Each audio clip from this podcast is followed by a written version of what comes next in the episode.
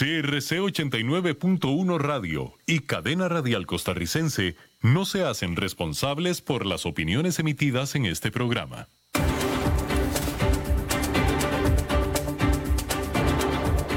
Inicia a las 5 con Alberto Padilla. Un programa diseñado con el objetivo de llevarte diariamente un tema de actualidad, acompañado siempre de reconocidos editorialistas, de lunes a viernes a las 5 de la tarde por CRC 89.1 Radio, a las 5 con Alberto Padilla. Hola, ¿qué tal? Saludos, bienvenidos a esta emisión de A las 5 con su servidor Alberto Padilla. Muchísimas gracias por estarnos acompañando en este inicio de semana, el cual ya está llegando a su fin.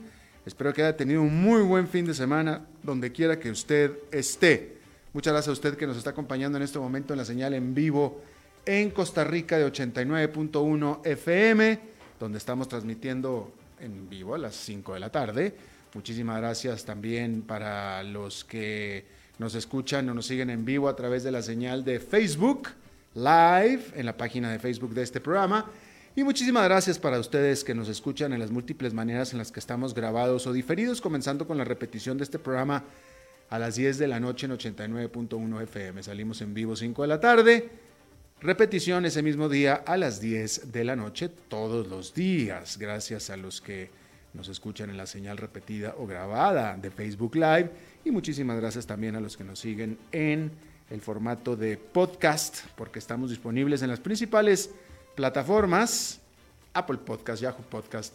En teoría también Spotify, pero Spotify nos ha estado dando problemas. Espero que se resuelvan pronto, si no es que de hecho ya se resolvieron. Ah, tratando de controlar los incontrolables, el señor Don Francisco. Y aquí la que manda y ordena es la señora Lisbeth Ulet, a cargo de la producción general de este programa. Bueno, hay que decir que hay demasiados motivos para que el mercado accionario caiga y sin embargo no deja de subir. Los precios accionarios en Wall Street han estado en rally desde marzo, a pesar de la pandemia que le ha costado su trabajo a decenas de millones de estadounidenses, ha pagado grandes sectores de la economía mundial y deprimido el comercio global. Los observadores del mercado están estupefactos, sin embargo, tienen que encontrar una razón para la inflación de los precios accionarios. Porque si todo dice que no deberían, pero sin embargo lo está haciendo, pues entonces tiene que haber una razón, ¿no? ¿Qué está inflando la burbuja? Bueno, pues algunos apuntan al masivo programa de estímulo económico por parte de la Reserva Federal y el gobierno de Donald Trump. Otros más técnicos apuntan a que el nivel bajo récord de las tasas de los bonos obliga a los inversionistas a meterse como sea a las acciones. Otros más arguyen que em, las empresas tecnológicas que cada vez más integran al SP500 están floreciendo no solo a pesar de la pandemia, sino de hecho gracias a ella. Quizá los tres factores combinados puedan explicar la razón por que el SP500 ha ganado más de 35% desde finales de marzo. Pero la verdad es que existen muchas más razones por las cuales no debería estar creciendo tanto y de hecho debería estar cayendo más de lo que cayó hasta marzo pasado. Y ahora hay, tan solo una poderosa razón más. Se suma otra razón. La muerte de otro hombre negro desarmado más a manos de un policía blanco en Estados Unidos ha desatado días de violentas protestas y saqueos alrededor de todo el país. De hecho, ya va en su cuarto día. Docenas de ciudades decretaron, toque de queda y estados de costa a costa de la Unión Americana llamaron a sus calles a la Guardia Nacional.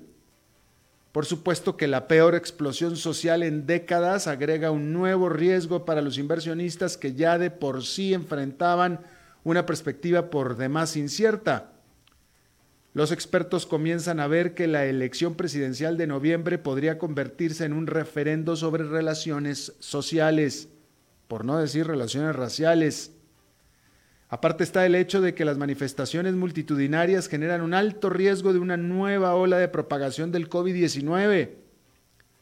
Poniéndolo de una manera más clara. Estados Unidos ya venía trastocado por el primer juicio político desde 1998, la peor pandemia desde 1918 y la peor crisis económica desde la Gran Depresión de hace 90 años. Y ahora encima el país enfrenta la peor explosión social desde las protestas raciales de finales de los 60. Y la cereza en el cake es la elección presidencial de noviembre que bien podría exacerbar aún más las divisiones raciales. Ciertamente, Donald Trump no va a ayudar a la unidad racial para su reelección. Ciertamente no va a ser así.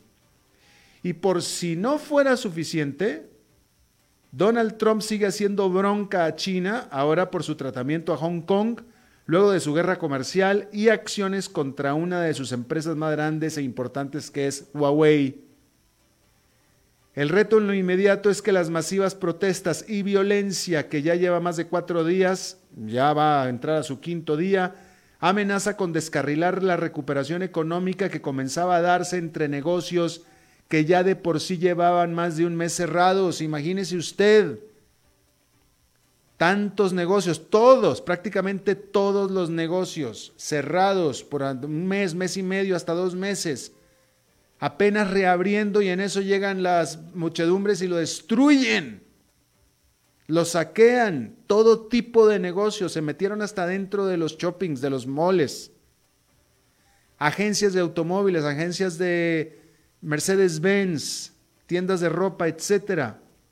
La cadena de tiendas Target, cuyo corporativo está justamente en Minneapolis, había reducido su horario de operación como parte de la respuesta a la pandemia pero ahora anunció el cierre de 100 de sus establecimientos, luego que algunas de sus tiendas en Minnesota y también en Georgia fueron saqueadas. Y otras grandes comerciales hicieron lo propio. La cadena de supermercados Whole Foods, propiedad de Amazon, Apple, Walmart, Nike, Adidas, todos cerraron algunos o todos de sus establecimientos en Estados Unidos para protegerse de los saqueos y no se espera que esta semana se vayan a dar mejores noticias tampoco. El consenso de los economistas consultados calcula que la economía de Estados Unidos perdió casi 8 millones 300 mil trabajos durante mayo. Eso es encima de los 20 millones 500 mil que se desaparecieron durante abril. Eso haría saltar la tasa de desempleo al 19,7% en mayo arriba de la ya de por sí récord 14,7% de abril. Todo esto hace pensar a algunos serios analistas que el rally accionario bien podría llegar a su fin esta semana.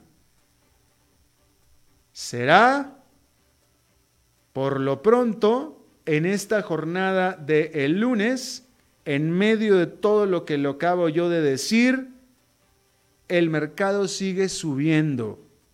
El índice industrial Dow Jones quedó con una ganancia de 0,36%, el Nasdaq Composite con un avance de 0,66% y el Standard Poor's 500 con un avance de 0,38%. Así es que si es que va a caer el mercado, este día no fue.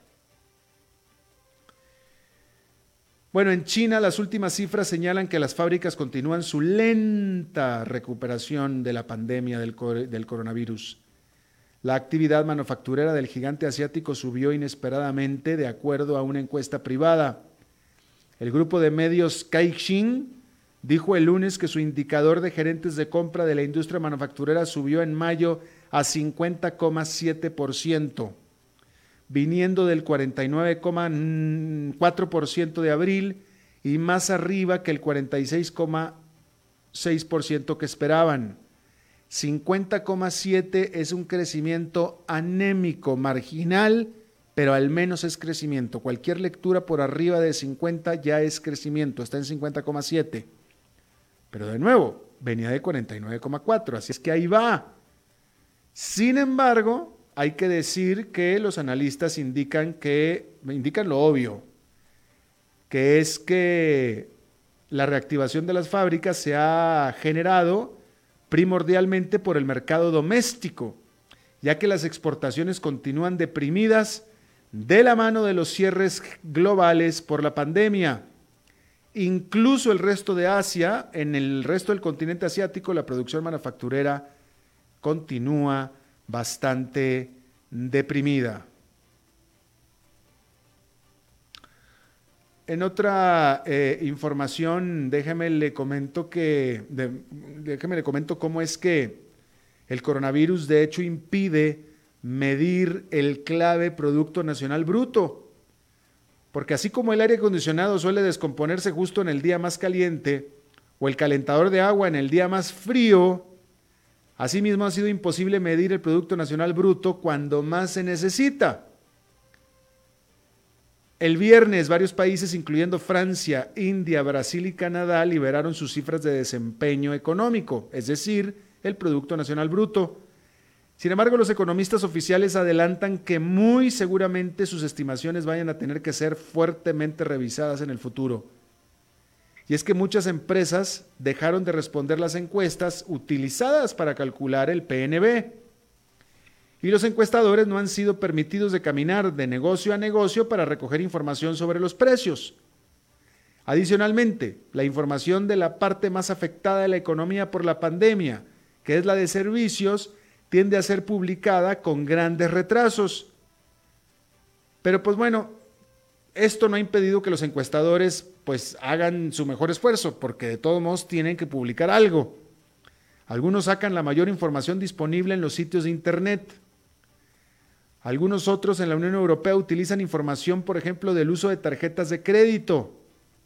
Hay quienes utilizan información meteorológica para estimar el flujo de personas.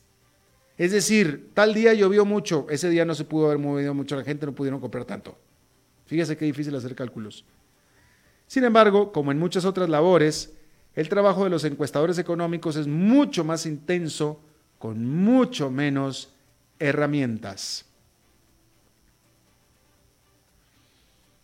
Bueno, eh, Hablando acerca del desempleo, que hace un momento estaba mencionando, hay que decir que aun cuando ya las grandes economías del mundo están volviendo a la vida, las empresas siguen despidiendo empleados por decenas de miles, reflejando el profundo daño causado por meses de animación suspendida, así como el impacto esperado que tendrán las medidas de distanciamiento social que serán parte de una nueva realidad. Durante la semana pasada, automotrices y aerolíneas anunciaron un tsunami de recortes de empleos, augurando una larga y penosa recuperación económica mundial.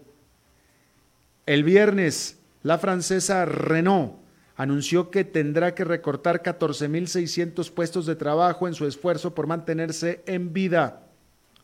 4.600 de los recortes serán en Francia, 10.000 en el resto del mundo. El jueves, la gigante aerolínea de descuento europea EasyJet anunció que tendrá que eliminar el 30% de su plantilla laboral, 4.500 empleados, para ajustar a la empresa a la que será la nueva realidad de los viajes post-COVID-19. La aerolínea dijo que no espera ver el volumen de viajeros que tenía en el 2019 al menos hasta el 2023. Y así como EasyJet está eh, igual el resto de las aerolíneas del mundo, lo que directamente afecta a los productores de aviones para las aerolíneas del mundo.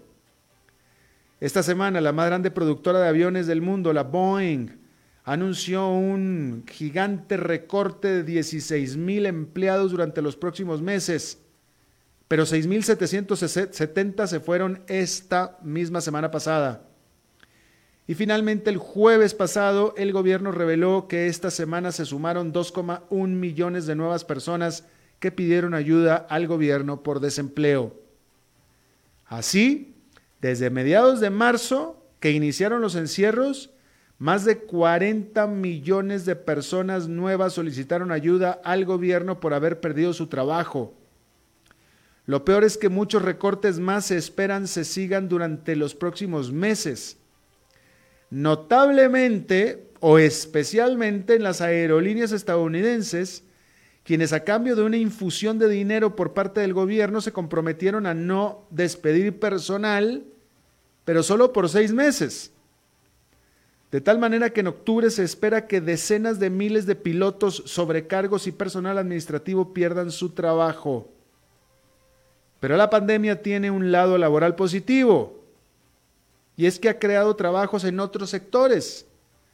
Amazon anunció el jueves que ofrecerá trabajo de tiempo completo a 125 mil trabajadores de tiempo parcial nuevos que contrató para ayudarle a procesar la explosión en los pedidos. Walmart también ha contratado a decenas de miles de nuevos empleados. Pero todo esto es tan solo una fracción de los 40 millones de despidos de los últimos meses. Eh, esta nota en Estados Unidos, bueno, no importa Estados Unidos, eh, en Estados Unidos el tema de conversación en este momento es los eh, manifestaciones y los saqueos, que ciertamente es muy importante pero hay que decir que eh, toda la semana pasada la atención estuvo, no toda, pero la última parte de la semana pasada, la atención estuvo en que Twitter dijo que el presidente Donald Trump violó sus reglas en contra de la glorificación de la violencia y consecuentemente etiquetó, etiquetó su tweet en cuestión otra vez. La plataforma de redes sociales emitió lo que llama un aviso de interés público para etiquetar un tuit de Trump respecto de las violentas protestas en Minneapolis, luego de otro caso más de un negro muerto a manos de policías blancos en la primera parte de la semana pasada. El tuit de Trump amenaza textualmente a los manifestantes, si comienzan los saqueos, comenzarán los disparos, refiriéndose a la respuesta armada de la Guardia Nacional. El tuit en cuestión fue oculto por Twitter y encima de él la empresa puso la nota diciendo este tuit viola las reglas de Twitter sobre la glorificación de violencia. Sin embargo, Twitter ha determinado que puede ser del interés público que el tuit permanezca disponible. Hasta ahí lo que dijo Twitter. De tal manera que los usuarios pueden ver el tuit de Trump solo después de leer el aviso. La medida se dio justo cuando Trump y Twitter ya estaban enfrentados por un etiquetado que la empresa hizo de otro tuit de Trump avisando que lo que ahí se afirma puede ser no cierto. Como respuesta, justo el jueves, Trump firmó una orden ejecutiva buscando disminuir la influencia de Twitter y de Facebook, pidiendo que se reinterprete la legislación actual que protege a las plataformas de demandas por contenido que suban en ellas sus usuarios. Se espera que esta intención de Trump tenga todo tipo de obstáculos legales. Bueno, esta decisión y determinación que tomó Twitter no la tomó Facebook. Y el presidente de Facebook, Mark Zuckerberg, quien fundó Facebook, dijo que él en lo personal consideraba esos mensajes de tweet de esos mensajes de Donald Trump como detestables. Eso dijo Mark Zuckerberg pero que sin embargo no rompían con las políticas de Facebook. Por lo tanto, quedaron inmunes los mensajes en Facebook, cosa que desató el rechazo de los empleados de Facebook a decir en otras redes sociales. Porque resulta que los ejecutivos de Facebook también están en Twitter y en Instagram y etcétera. Bueno, en Twitter, en Instagram no, porque Instagram es de Facebook pero están en otras redes sociales y en otras redes sociales se quejaron y se quejaron acremente de la decisión de Mark Zuckerberg de dejar incólumes los mensajes considerados de odio de Donald Trump. Y pues ahí tiene usted eso. En otra nota, escuche esto que le voy a, nada más, nada más que la encuentre, ¿verdad? Porque si no la encuentro no se la puedo comentar. Eh, aquí está, escuche esto. China decretó un tiempo de enfriamiento para los divorcios. Y la pregunta es si hará alguna diferencia esperar un mes. ¿Usted qué opina? China implementó este jueves pasado una nueva ley que obliga a las parejas que han decidido divorciarse a que tomen 30 días de periodo de enfriamiento antes de que proceda la separación. La medida ha desatado la molestia de decenas de millones de chinos quienes argumentan que en todo caso ese periodo de enfriamiento debería imponerse, pero para los que se quieren casar. La medida de las autoridades parece tener el propósito de reducir la tasa de divorcios, la cual ha estado incrementándose ininterrumpidamente desde que se liberalizaron las leyes de matrimonio hace 20 años. La pregunta es, ¿y al Estado qué le importa? ¿Que si aumentan mucho los matrimonios también los van a tratar de controlar o qué? ¿Por qué es menester del Estado? Si alguien se divorcia, no se divorcia. No, no si alguien, si muchos se quieren divorciar. O si muchos se quieren casar. Entonces, si muchos se quieren casar, el Estado chino va a decir, no, no, tampoco se pueden casar tantos. ¿O qué? Digo, vaya, qué manera de no tener nada que hacer los políticos, como si no tuvieran eh, a una pandemia y una crisis económica encima, se están metiendo en las intimidades de las parejas. Vamos a hacer una pausa y regresamos con nuestra entrevista de hoy. A las 5 con Alberto Padilla, por CRC 89.1 Radio. Tinto, blanco, rosado, espumante, seco dulce.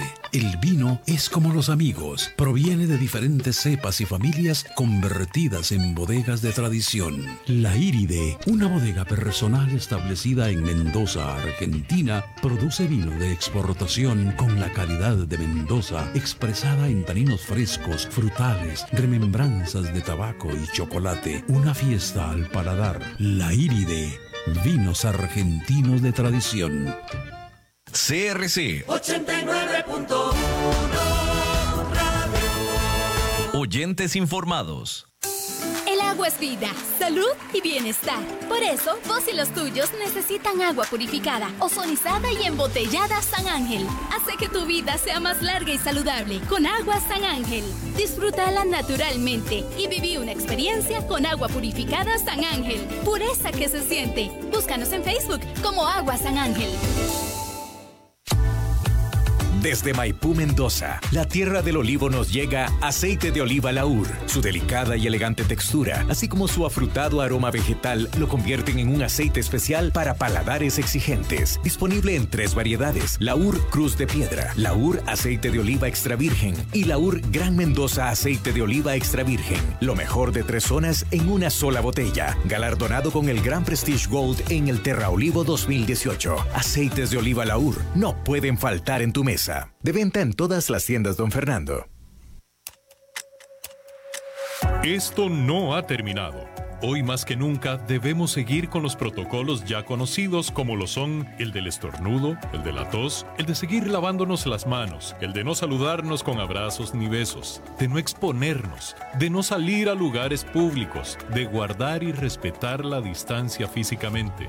Igualmente, acatemos y respetemos las nuevas regulaciones de restricción vehicular sanitaria. Solo unidos podemos salir adelante. Hacelo por vos, por tu familia. Hagámoslo por Costa Rica. Sigamos en casa. Un mensaje de la Cámara Nacional de Radiodifusión y esta emisora. Tinto, blanco, rosado, espumante, seco dulce. El vino es como los amigos, proviene de diferentes cepas y familias convertidas en bodegas de tradición. La Iride, una bodega personal establecida en Mendoza, Argentina, produce vino de exportación con la calidad de Mendoza, expresada en taninos frescos, frutales, remembranzas de tabaco y chocolate. Una fiesta al paladar. La Iride, vinos argentinos de tradición a las 5 con Alberto Padilla por CRC 89.1 Radio.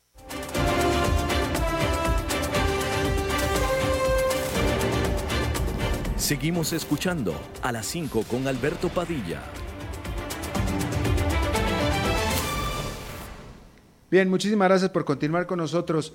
Bueno, vámonos. Bueno, es lunes, es lunes de Glenda Umaña y como siempre Glenda está con nosotros. Hola Glendita, buenas tardes, ¿cómo estás? Hola Alberto, ¿me escuchas? Muy bien que te escucho. Bueno, qué dicha, qué dicha, bien, muchas gracias por, por invitarme como siempre todos los lunes. Un saludo muy especial al contrario, este, e, esta es tu casa, qué bueno que me invitas tú aquí a tu casa.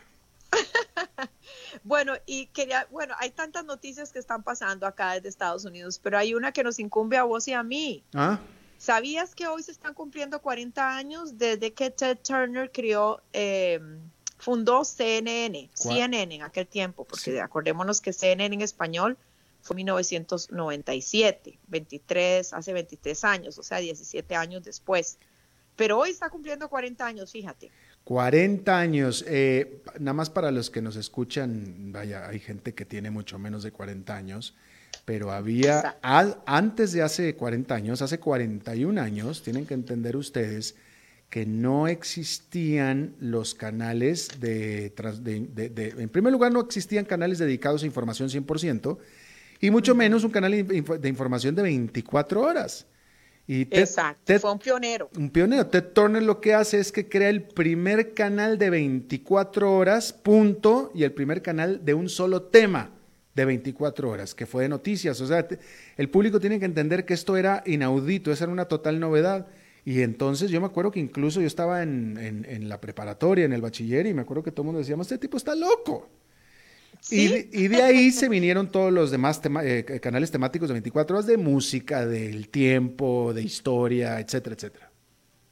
Exactamente, y recordemos que lo que le dio, digamos, el salto que marcó el éxito, ¿verdad? El inicio del éxito en ese momento de CNN, CNN, es, eh, fue la guerra del Golfo. Fue la guerra del Golfo que, bueno, en ese momento fue la oportunidad, por decirlo así, de que toda esa información, todas esas imágenes llegan, llegaran casi eh, en el momento, ¿no? A todo el mundo. Entonces, eso fue muy, muy importante. Mucha gente, no sé si te ha pasado, pregunta, bueno, ¿qué es CNN? ¿Qué significa CNN? ¿No? Cable News Network. Exacto. Eh, ahora, pues, obviamente ha cambiado mucho, pero cuando eh, nosotros comenzamos, lo más importante, y por muchos años, era el concepto de la noticia de última hora, el concepto de la noticia de breaking news. A mí personalmente, Alberto, que compartimos los mismos sets, eh, me encantaba, ¿no? Me encantaba el hecho de que algo está pasando, vamos al aire, muchas veces muy en circunstancias dificilísimas porque había muy poca información, pero no sé si te pasó los primeros días cuando uno llegó, que era un susto tremendo, ¿verdad? De ir al aire y vos decías, bueno, y si no lo sé, bueno, tú eres muy tranquilo. Yo creo que no. Tú nunca te pusiste nervioso, ¿no? pero, Nada más me salió en las canas.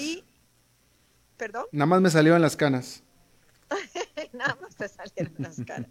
No, pero sin embargo, ya después uno se iba acostumbrando a esa adrenalina, a, a, ir al aire sin tener toda la información y a comenzar a transmitir y ser esa, herramienta, ¿no? De, conocimiento. La verdad que fue un verdadero honor y la forma. Hoy en día ha cambiado muchísimo porque, claro, están las redes sociales.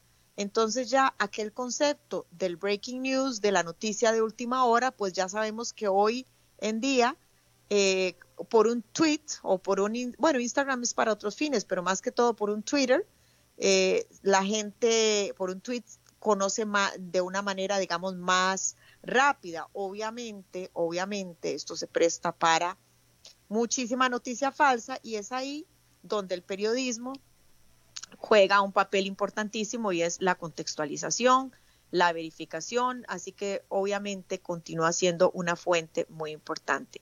Y qué interesante que estemos hablando de periodismo hoy que se cumplen 40 años de CNN y el sábado, eh, bueno, que fue el Día del Periodista Costarricense, que fue instaurado eh, Alberto, te lo cuento porque como tú no eres tico, pero es casi tico, casi tico. Eh, quizás sepas, hace 36 años hubo un atentado en una conferencia de prensa en un lugar que se llama La Penca, donde eh, fallecieron tres periodistas en ese momento. Entonces, pues eso fue una lucha de años de varias personas, de varios sobrevivientes y finalmente pues se logró que el 30 de mayo se instaurara como el día eh, del periodista costarricense. Bueno, hablando de periodistas, de periodistas, estamos aquí en Atlanta, Alberto, y pues eh, gran parte de, los titulares de hoy, no de hoy, desde el viernes, tú mismo lo viste y lo comentamos en un chat, ¿qué está pasando, no? Eh, realmente hemos leído, escuchado el llamamiento de líderes de la comunidad afroamericana eh, de aquí del sur de los Estados Unidos, haciendo un llamado a la población, a la población que se ha levantado, eh, varios de ellos, no quiero decir ni generalizar, porque, a ver, todos nosotros que hemos visto la forma en que murió, que ya hoy ya se hizo la autopsia y ya se declaró, se declaró homicidio a George Floyd, eh, ya así está eh, catalogado como un homicidio, declarado, perdón, como un homicidio, pues eh, todos los que vimos ese video tan impactante es, es algo que él decía, bueno, no puedo respirar, no puedo respirar hasta que realmente murió. O sea, fue una, una tortura, fue algo como, como muy evidente y cómo no eh, enojarse, ¿no? Entonces, al mismo tiempo que hay una manifestación genuina, eh, lo que en muchos casos ha empezado como manifestaciones pacíficas, y así fue en Atlanta el viernes pasado, eh, se ha tornado en una violencia fuera de serie, como decimos, eh, ilimitada. O sea, no sé si, si ustedes vieron cómo se quebraron, quebraron los vídeos, por ejemplo, de las ventanas de CNN, los restaurantes al lado y no era que estaban en algo específico, obviamente querían llamar la atención de los medios de comunicación y es la sede principal aquí en Atlanta. Pero, por ejemplo, Alberto, hoy leía en el periódico eh, personas de la misma comunidad afroamericana, eh, tristes, tristes, dos señoras que son, les ha costado mucho su negocio y prácticamente estas turbas lo han destruido. Entonces es todo un análisis en los diferentes estados de eh, eh, más que todo, pues es un análisis sociológico, ¿no? De lo que está sucediendo entre la injusticia y, esas imágenes chocantes de esta tragedia, de este homicidio a George Floyd, eh, hasta, ¿no? Hasta el confinamiento y todo lo que eso ha generado, pues según los expertos, un tercio de la población de Estados Unidos en este momento sufre de ansiedad y depresión eh, no solamente, digamos, por el confinamiento, sino obviamente también por la situación económica. Gran parte de las personas que, muchas personas que ya yo hasta perdí, en este momento no tengo los números exactos del, número de personas que han eh, solicitado subsidio por desempleo, que ha sido algo histórico, cifras históricas. Entonces, bueno, es una serie de cosas, pero esto obviamente no da derecho a, esa, a esos actos de violencia que generan más violencia.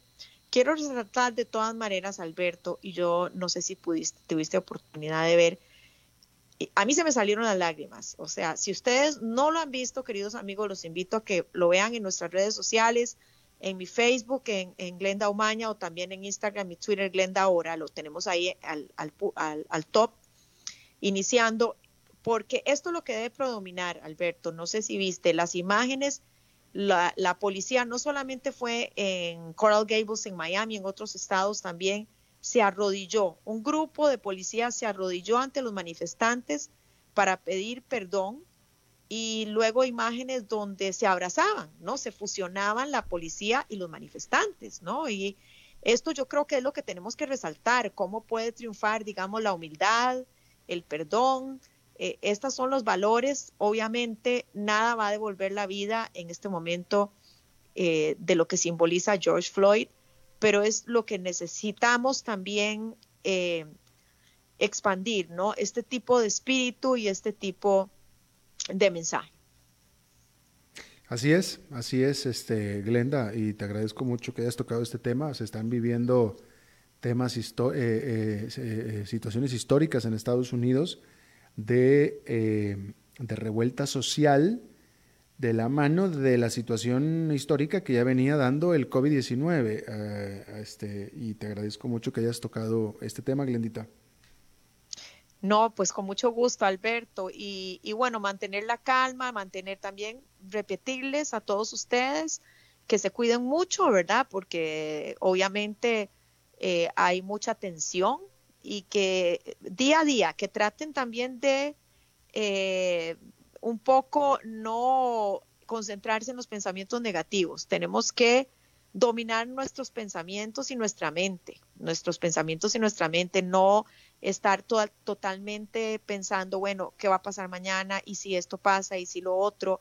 ¿Y cuándo va a llegar todo a la normalidad? ¿Y cuándo voy a tener mi vida de antes? Sino más bien enfocarnos, bueno, ¿qué de productivo, qué beneficio he tenido en esta situación? ¿Cómo me estoy reinventando? ¿Cómo definitivamente, Alberto, eh, lo que viene y lo que ya estamos viviendo tiene que ser un espíritu colaborativo y solidario entre todos. Ya aquí lo material no es tan importante, es el compartir, los que tenemos trabajo, los que tenemos con los demás. De eso yo creo que se trata esta nueva oportunidad que Dios nos está dando para ser mejores seres humanos. Así es. Glendita, muchísimas gracias por tu intervención como todos los lunes. Un abrazo para ti y para todos. Gracias. Dios los bendiga. Igualmente a ti. Vamos a hacer una pausa y regresamos con nuestra entrevista de hoy.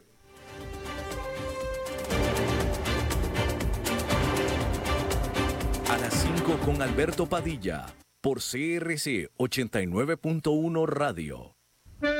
Tinto, blanco, rosado, espumante, seco dulce. El vino es como los amigos, proviene de diferentes cepas y familias convertidas en bodegas de tradición. La Iride, una bodega personal establecida en Mendoza, Argentina, produce vino de exportación con la calidad de Mendoza, expresada en taninos frescos, frutales, remembranzas de tabaco y chocolate. Una fiesta al paladar. La Iride, vinos argentinos de tradición. Desde los verdes bosques de nuestra montaña nos llega agua Cerros de la Riva, agua fresca de manantial que te permitirá vivir en equilibrio, proteger tu salud y la de tu familia, libre de sustancias químicas, envasada sin alterar su naturaleza a 2.000 metros de altura. Agua Cerros de la Riva, naturalmente neutral. Búscanos como cerrosdelarriba.gmail.com. Llámanos al 8374 3229. Cerros de la Riva, Live Spring Water.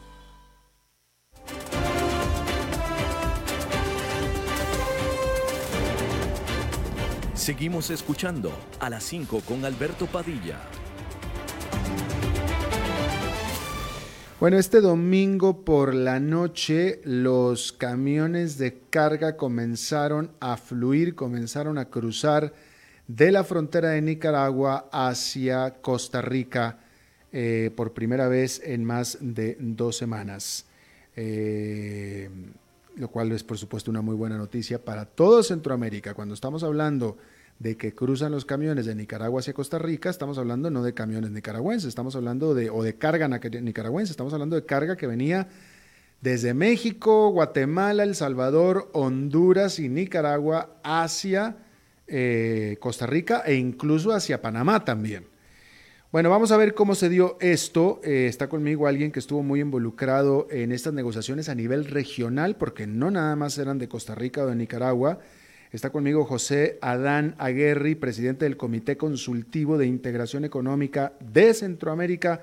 José Adán, muchísimas gracias por estar con nosotros. A la orden, Alberto, aquí estamos dándole seguimiento a esto día a día, porque empezamos ayer en la noche y es importante asegurar que el próximo jueves que se cree la comisión público-privada tengamos un seguimiento eh, diario y oportuno de lo que está sucediendo en frontera. ¿Qué fue lo que, qué acción fue o qué propuesta o qué acción fue la que ya propuso o estableció Costa Rica, que fue la que finalmente accedieron, como supongo que tuvieron que haber accedido los países centroamericanos y sobre todo Nicaragua? Hubo varias eh, situaciones que provocaron que se diera una flexibilización de las partes. En primer lugar, creo que lo primero era suspender eh, esa situación de condiciones precarias en que se encontraban más de mil y pico de conductores de estas unidades de transporte y que estaban obviamente eh, amenazados en, en, su propia salud. Entonces, el primer elemento que durante los últimos días eh, fue el que prevaleció fue ese llamado a, poder quitar la presa y darle paso a estas personas. Pero luego, en relación ya a lo que es la parte eh, técnica eh, hubo una serie de situaciones, se, se, movieron en cuanto a el número de días que permitieron, en este caso el gobierno de Costa Rica, eh, para que los transportistas pudieran entrar al territorio costarricense.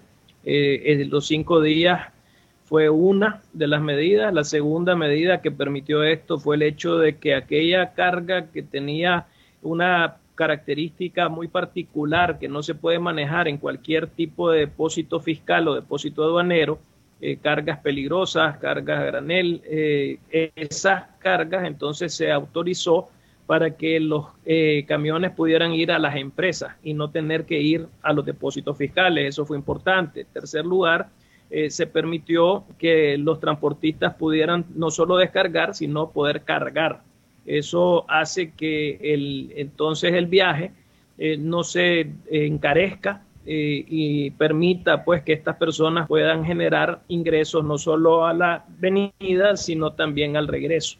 En ese sentido, una cuarta situación que se negoció fue el hecho de que tenía que haber de alguna manera un seguimiento a esta situación eh, para que no se tomara un tiempo demasiado largo en valorar si esto alrededor de que si la logística lo permite o no lo permite seguir haciendo. Entonces, el crear esta comisión que el jueves debe en principio reunirse, eh, nos va a permitir entonces dar este tipo de seguimiento. Entonces, esta acumulación de diferentes eh, decisiones que tomó finalmente el gobierno de Costa Rica para flexibilizar la posición original, es lo que al final logró destrabar esta situación. Cuando usted habla de la posición original, se refiere a la posición anterior al cierre de frontera, que fue lo que llevó al cierre de frontera. Sí, me refiero a que eh, cuando eh, se toma la decisión de cerrar, eh, bueno, no de cerrar, se toma la decisión de no permitir el acceso al territorio costarricense de conductores de otras nacionalidades, en ese sentido se estableció un periodo de tres días para poder llegar hasta el depósito fiscal, descargar y salir. Y eso hacía que estas personas no obtuvieran el tiempo suficiente para poder a su vez regresar con carga y el riesgo que significaba que si no llegabas a tiempo a la frontera, entonces te pudieran multar y te pudieran confiscar tu unidad de transporte. Todo eso fue superado en la negociación. Hoy tenés los cinco días y eso permite que no corras riesgo de que te multen, salvo que ese conductor no cumpla con lo establecido. Esa es una situación distinta. Pero desde el punto de vista de la posición eh, que se tenía antes, eh, no, a ver, Alberto, sigue siendo una situación que al final del día eh, no es el mejor acuerdo, pero teníamos que buscar cómo estas personas no siguieran ahí. Pero por lo pronto, en teoría, el flujo de carga debe ser más fluido, valga la redundancia, que antes de que Nicaragua decidiera cerrar la frontera. Sí, definitivamente. Es decir, cuando se dio esta situación donde se evita que entren transportistas eh, de otras nacionalidades a territorio costarricense, se da una reacción de parte del gobierno de Nicaragua, donde no oficialmente, pero sí de hecho, se cierra la frontera. Y eso hace que estemos hablando de que hay un momento en que nos encontramos ahí más de 1.500 unidades de transporte detenidas. Y esto estamos hablando solo en el caso de Peña Blanca. Recordemos que también estaba el tema de San Pancho Las Tablillas, que ese es otro puesto fronterizo eh, que, nunca había tenido fila y que en, este, en esta nueva circunstancia llegó a tener también un número significativo, no comparado a Peña Blanca, pero sí un número significativo de, transporte detenido. Y si a eso le agregas eh, Paso Canoa, entonces tenías tres puntos fronterizos donde estábamos viviendo esta situación. Eh, y eso es la, urgencia de esto. Eh, cuénteme esta comisión del jueves, ¿qué va a hacer? Y sobre todo, ¿por qué hasta el jueves? ¿Por qué no es mañana?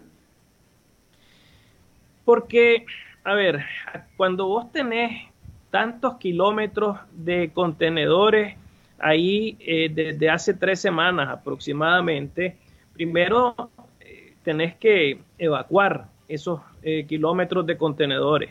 Lo primero ahorita, eh, ayer por ejemplo, que se abrió frontera a las 6 de la tarde, eh, se estimó, se estimaba que iban a pasar alrededor de 50 contenedores entre las 6 y las 10 de, de las 10 de la noche.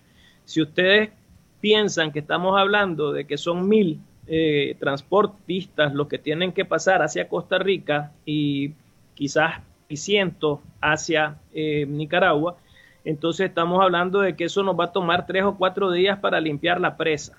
Eh, cuando vos tenés esa realidad, es muy difícil decir que si estás o no estás en capacidad logística porque el volumen que estás atendiendo ahorita es un volumen extraordinario. Entonces, hay que esperar a que se levante la presa para poder a partir del jueves medir volúmenes normales en condiciones normales para saber entonces si efectivamente estás en la capacidad de poder hacer esto o no poder hacer esto.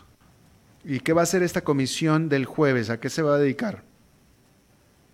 Ah, realmente, a ver, eh, en un eh, momento inicial se habían establecido alrededor de 14 depósitos fiscales en territorio costarricense para recibir esta carga. Después se logró avanzar a 22 depósitos fiscales. Entonces esta comisión lo que tiene que ver es, y aquí hay que reconocer eh, que esta sí es una decisión correcta que tomó el gobierno de Costa Rica, que la habíamos pedido antes de que sucediera esta situación, de que si estaba abierto del lado de Nicaragua las 24 horas la aduana, pues que tenía que estar abierto del lado de Costa Rica las 24 horas en la aduana. Entonces eso ya se abrió eh, por 24 horas a partir de hoy. Entonces aquí lo que se va a manejar es eh, medir eh, los tiempos, ahora que se va a tener las 24 horas, medir lo que significa la capacidad del almacén o del depósito fiscal que fue autorizado para esto, para ver si tienen las capacidades, siendo redundante, de poder tener equipos y personal suficiente para bajar la carga, porque recordemos que aquí estamos eh, creando un paso que no existía y eso va a significar un proceso mayor y va a significar obviamente un costo mayor y eso va a significar que al eh, consumidor en la mesa de su casa el producto llegue más caro. Claro. Eh, una pregunta, eh, tú, ah, nada más para José Adán, tú estás en Nicaragua, ¿verdad? Sí. Ok, una pregunta. todo esto empezó unilateralmente por Costa Rica puesto que el gobierno de Costa Rica decía que le estaban llegando demasiados choferes, nicaragüenses o no, pero que venían de Nicaragua, enfermos con COVID-19. Y eso fue la, razón por la cual Costa Rica hizo esta, está haciendo todo esto. La pregunta que yo te tengo a ti, eh, es decir, eh, tú pudieras suscribir la preocupación de Costa Rica en cuanto al problema de COVID-19 que hay al norte de la frontera de Costa Rica, es decir, en Nicaragua? Es que no solo de Nicaragua, es decir, a ver, a ver Alberto, eh, veámoslo, eh, a ver, focalicemos el punto frontera. Si vos lográs detener, como se hizo en estos días, que no entraban los eh, transportistas a territorio costarricense por la frontera, eh, la realidad es que, sin embargo, existen los puntos ciegos. Y esos puntos ciegos, para que no entren las personas a través de estos puntos ciegos a territorio costarricense, tenés que desplegar un ejército alrededor de toda la frontera. Y eso eh, hemos dicho que esta es una frontera porosa donde ya no solo y ni siquiera vemos que la gente está pasando por puntos ciegos terrestres, sino que ya está utilizando el mar también para pasar hacia Costa Rica. Entonces, poder detener ese, eh, esa entrada es un desafío enorme que tiene el gobierno de Costa Rica. Sin embargo, lo otro que hay que resaltar aquí es que es importante, eh, nosotros hablábamos de 180 mil unidades de transporte pasando por esa frontera al año. Imagínate que eh, si esos 180 mil transportistas, eh, solo para poner un número, el 70% no son costarricenses, entonces vos tenés que Costa Rica iba a tener que estar pagando por esos exámenes de más de 100.000 conductores que no son costarricenses, en una situación donde no existen estos exámenes en cantidades indiscriminadas, pues en, ilimitadas. Entonces, eh, había una serie de elementos ahí que no solo es el tema del contagio, sino también el tema de costos.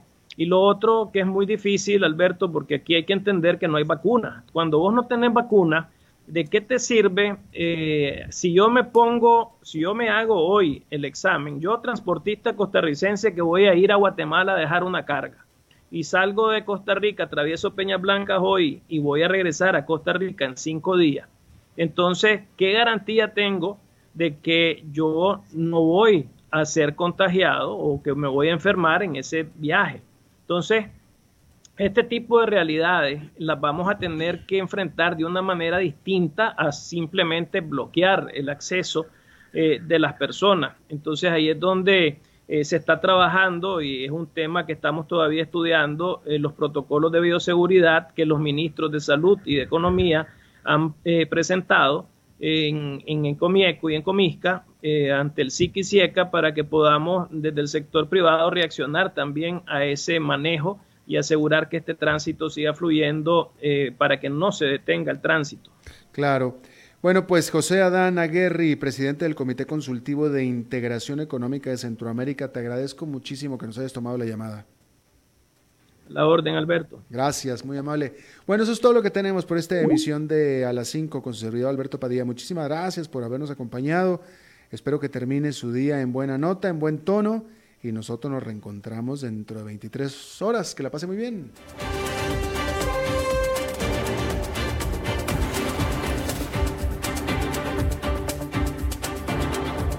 Concluye a las 5 con Alberto Padilla.